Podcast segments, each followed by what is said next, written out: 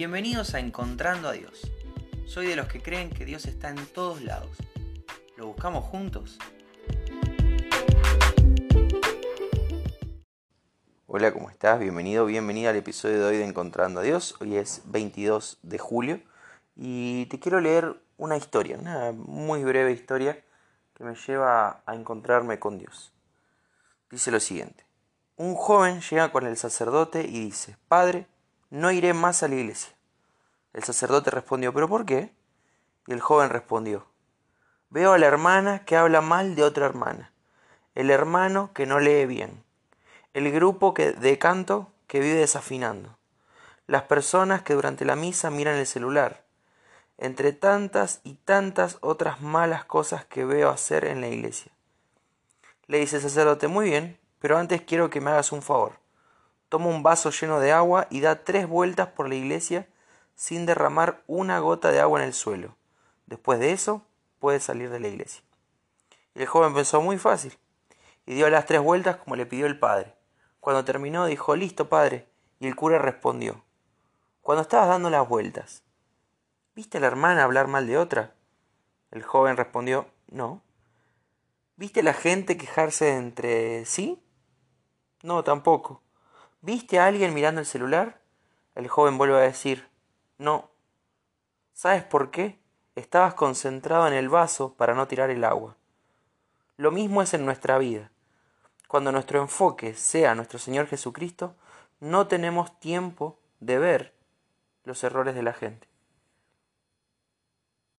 Sé que es una historia sencilla, sé que es predecible, de hecho me imagino que te fuiste imaginando que era lo que iba a pasar a medida que te lo iba contando. Pero la, la idea es, es muy interesante. Somos llamados a ver los errores del otro. No para juzgar, no para criticar, sino para crecer. Somos llamados a juzgar los actos del otro, no a la persona. Juzgar es diferenciar lo bueno y lo malo. No señalando, no apuntando, no discriminando, no haciendo aparte, no yéndome, como en esta historia, sino para crecer juntos. Ahora, el problema es que todos tenemos que crecer. Probablemente vivamos quejándonos y enfocándonos solamente en lo mal que hace el resto cuando dejo de mirar a Cristo, como decía este cuento, esta parábola, esta idea.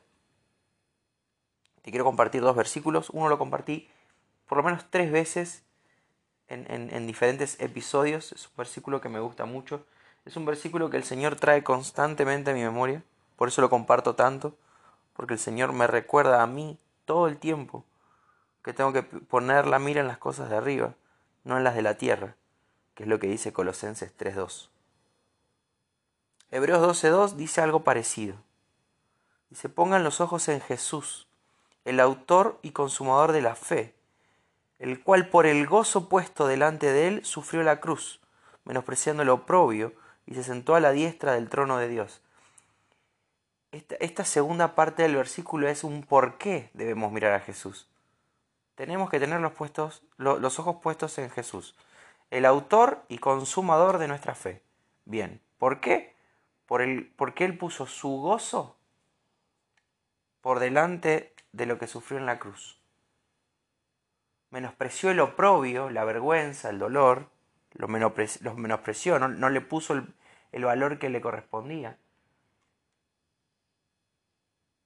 Y por eso sufrió en la cruz y hoy está sentado a la diestra del trono de Dios.